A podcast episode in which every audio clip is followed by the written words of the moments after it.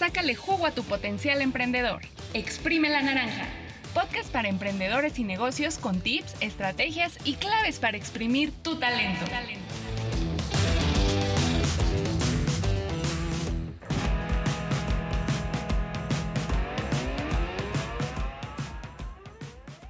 Hola a todas y todos, soy Ari Jiménez y les doy la bienvenida a un episodio más de Exprime la Naranja. Antes de iniciar, quiero agradecer a todas las personas que ya se han suscrito y que se han tomado el tiempo de escuchar nuestros consejos. Los invito a que nos sigan en Facebook e Instagram. En ambas redes estamos como Exprime la Naranja para recibir las notificaciones de los próximos episodios. Y ya entrando al tema de hoy, les platico que mucha gente se ha acercado a compartirme sus inquietudes sobre querer emprender o poner un negocio, pero no saben qué hacer o qué negocio poner, aunque pareciera muy sencillo. Y de estos tantos que quieren hacerlo, muy pocos son los que realmente se atreven. Por eso, hoy vamos a hablar sobre cómo encontrar tu idea de negocio.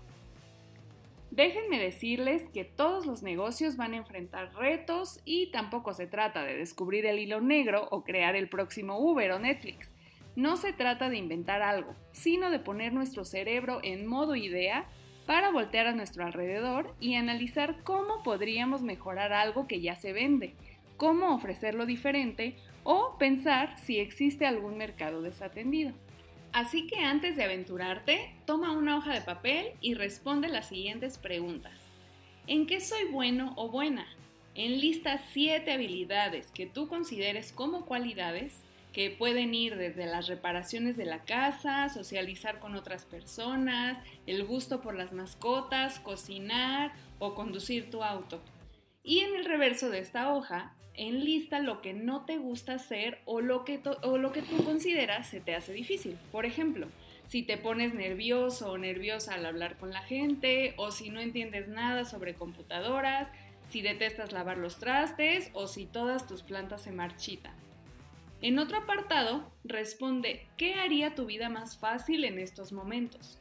cómo podría ser más productivo o simplemente qué productos o servicios te brindarían más tiempo o más tranquilidad actualmente. Con la pandemia crecieron sectores que antes no tomábamos en cuenta. La entrega a domicilio, las compras a distancia o la venta de cosas para cuidar la salud aumentaron su demanda, pero no necesariamente la oferta. Todos ahorita estamos padeciendo algún tipo de necesidad o frustración. Acércate a tus familiares, amigos o vecinos y escucha sus problemas. Recuerda que las oportunidades ahí están y solo hace falta encontrarlas. Por ejemplo, en México existen más de 15 millones de adultos mayores. Muchos viven solos y sabemos que uno de los sectores con mayor riesgo de complicaciones en caso de contraer la enfermedad COVID-19 son justamente ellos. Una buena idea podría ser ofrecer servicios de mensajería, compras o pago de servicios para los adultos mayores. No requieres inversión y si alguna de tus cualidades son paciencia y amabilidad, puede ser una muy buena opción. Delimita un área de trabajo por colonia o por kilómetros para estandarizar tu costo por servicio. Otra idea para atender la demanda del servicio a domicilio sería buscar alianzas con negocios locales, como la tortillería, la pollería, la recaudería, para fungir como mensajero o inclusive ofrecerte a crearle su propia página de Facebook para así recibir pedidos en línea y tú mismo entregarlos a domicilio. ¿Qué te parecería esto? También la venta de insumos como gel antibacterial, cubrebocas o caretas sigue en aumento. Si cuentas con capital para invertir, podrías vender estos productos en negocios o entre particulares. Busca productores o proveedores con venta al mayoreo para recibir un mejor costo y crea tu página en redes sociales para promover tus productos. Pero, sea cual sea la idea que elijas, recuerda que el atributo principal de todos los emprendedores debe ser la perseverancia. La palabra no será una de las que más escucharás, sobre todo al principio, en lo que te ganas la confianza de tus clientes.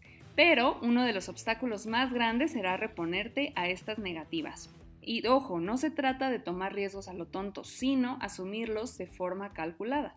Esto se logra buscando y aceptando ayuda, nunca dejarte de plantear diversos escenarios en caso de complicaciones, el famoso plan A, plan B y plan C, y de plantearte preguntas que tus posibles clientes podrían tener.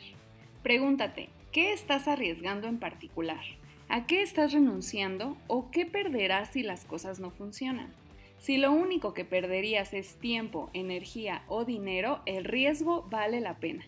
Pero ojo, tampoco arriesgues lo que no podrías costear, como tu familia, tu salud o tu casa.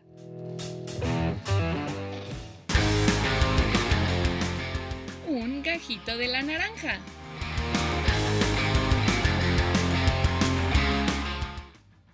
Para plasmar tu idea y perfeccionarla, puedes recurrir al modelo Canvas, una metodología muy sencilla y rápida con nueve elementos que te ayudarán a echar a andar tu negocio desde ya. Es parecido a un plan de negocios, pero más simple. Ve por otra hoja de papel y en ella dibuja nueve cuadros. En cada uno desarrollarás cada punto que a continuación te voy a presentar. Cuadro número 1. Segmento de clientes. Aquí describirás los hábitos y características del cliente al que le vas a vender, o también conocido como tu mercado meta. Para encontrarlo, puedes hacerle preguntas a algunos conocidos que comprarían estos productos y si no conoces a nadie que podría necesitarlo o contratarte, puede que tengas que replantear tu idea. Por ejemplo, si vas a vender croquetas y productos para mascotas, escribe aquí quién sería tu consumidor y crea un perfil. Es decir, escribe cuántos años tiene, cuánto gasta en su mascota, cada cuándo compra croquetas y en qué horarios, cada cuándo baña a su perro, si usa o no redes sociales y en qué trabaja. Esto te servirá para que todas las decisiones que tomes a partir de este momento estén enfocadas en este cliente ideal. Incluso si lo consideras necesario, dale un nombre para tenerlo en la mente siempre. Cuadro número 2. Propuesta de valor. Escribe aquí por qué el cliente va a preferir tu producto, qué te va a distinguir de tu competencia. Si seguimos con el ejemplo de la tienda para mascotas, un diferenciador podría ser la entrega express a domicilio de sus croquetas o que tu horario de atención sea muy abierto, la variedad de tus productos o hasta que les obsequies un pañuelo a los perritos después de bañarlos. Otro diferenciador podría ser también aceptar pagos con tarjeta. Cuadro número 3. Canales. Los canales se refieren a dos elementos. El primero, cómo darás a conocer tu negocio. Puede ser en redes sociales o entregando volantes de casa en casa, por ejemplo. Y el segundo canal se refiere a cómo lo harás llegar. Podría ser entrega a domicilio o para recoger directamente. O si es un servicio a distancia como clases, piensa en la plataforma digital donde podrías ofrecerlo. Para facilitarte este trabajo, eh, recurre a la información sobre tu cliente ideal que ya diseñaste en el cuadro 1. Por ejemplo, si tus clientes son adultos mayores que sabes que no usan Internet, te convendría más entregar tu información de casa en casa. Otro tip es pensar a partir de lo que sea más práctico y económico. Cuadro número 4. Relaciones con el cliente. Básicamente es cómo te comunicarás con tu cliente ideal. Por ejemplo, si harás una tienda en Facebook y solo recibirás pedidos por este medio, el trato será por chat o por correo electrónico. Entonces, asegúrate de transmitir tu amabilidad y toda la información necesaria de forma ordenada por estos medios. Pero, si en cambio será en persona, cuida tu trato y considera de forma realista tus tiempos y formas de entrega. Aquí lo importante es que tu cliente se sienta valorado, respetado y sobre todo que quiera volver a comprarte. Cuadro número 5. Fuentes de ingreso. ¿De dónde ganarás dinero? Puedes tener una o más fuentes de ingreso, la básica en la que cobras por lo que vendes o puedes incluir otras como asesorías o cursos sobre lo que sabes. En el caso de la tienda de mascotas que ya veníamos ejemplificando, podrían ser clases de adiestramiento canino. Cuadro número 6. Recursos clave. ¿Qué necesitas para comenzar a operar? Estos recursos clave también son conocidos como activos. Necesitas alguna máquina especial, equipo como una computadora, contratar a alguien más, un espacio para almacenar cosas o tu material de ventas. Todos estos recursos palpables los tendrías que mencionar aquí. Cuadro número 7. Actividades clave. Son las tareas básicas del proceso para operar el negocio.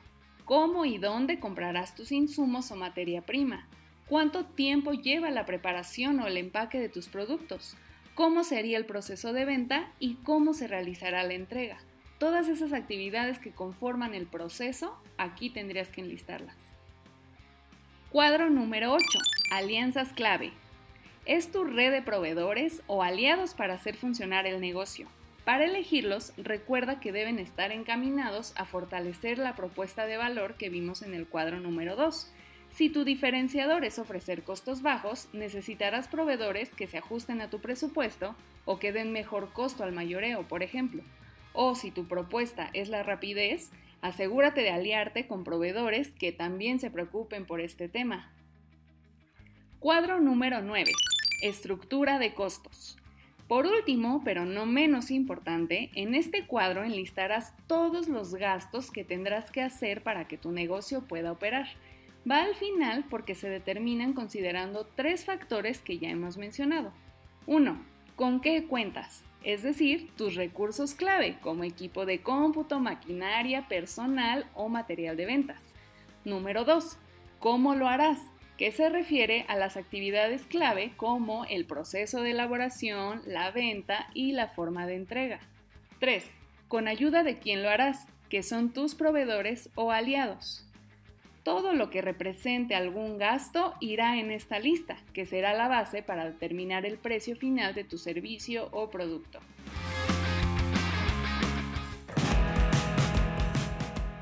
Esta época puede ser la oportunidad perfecta para convertirte en tu propio jefe o jefa. No olvides, entre todo lo que ya platicamos, el porqué de tu negocio, por qué quieres emprender. Entiendo que el dinero en estos tiempos es una de las preocupaciones más grandes, pero considera también tus motivaciones. ¿Cuál es tu propósito, tu causa y por qué te levantarías cada mañana a trabajar? Por eso es sumamente importante sacarle provecho a tus talentos y cualidades. Regresando al ejemplo de la tienda para mascotas, seguramente quien se decida por este negocio es porque ama pasar tiempo con los animales. Muchas gracias por escucharnos, compártanme sus dudas o algunos temas que les gustaría que abordáramos. Síganos en Facebook e Instagram, en todos estamos como Exprime la Naranja y suscríbanse para no perderse ninguno de los siguientes episodios. Adiós. Espero que este jugo te haya dejado un buen sabor de boca. Nos escuchamos la próxima con más tips para seguir exprimiendo tu potencial emprendedor. Exprime la naranja. Adiós. Adiós.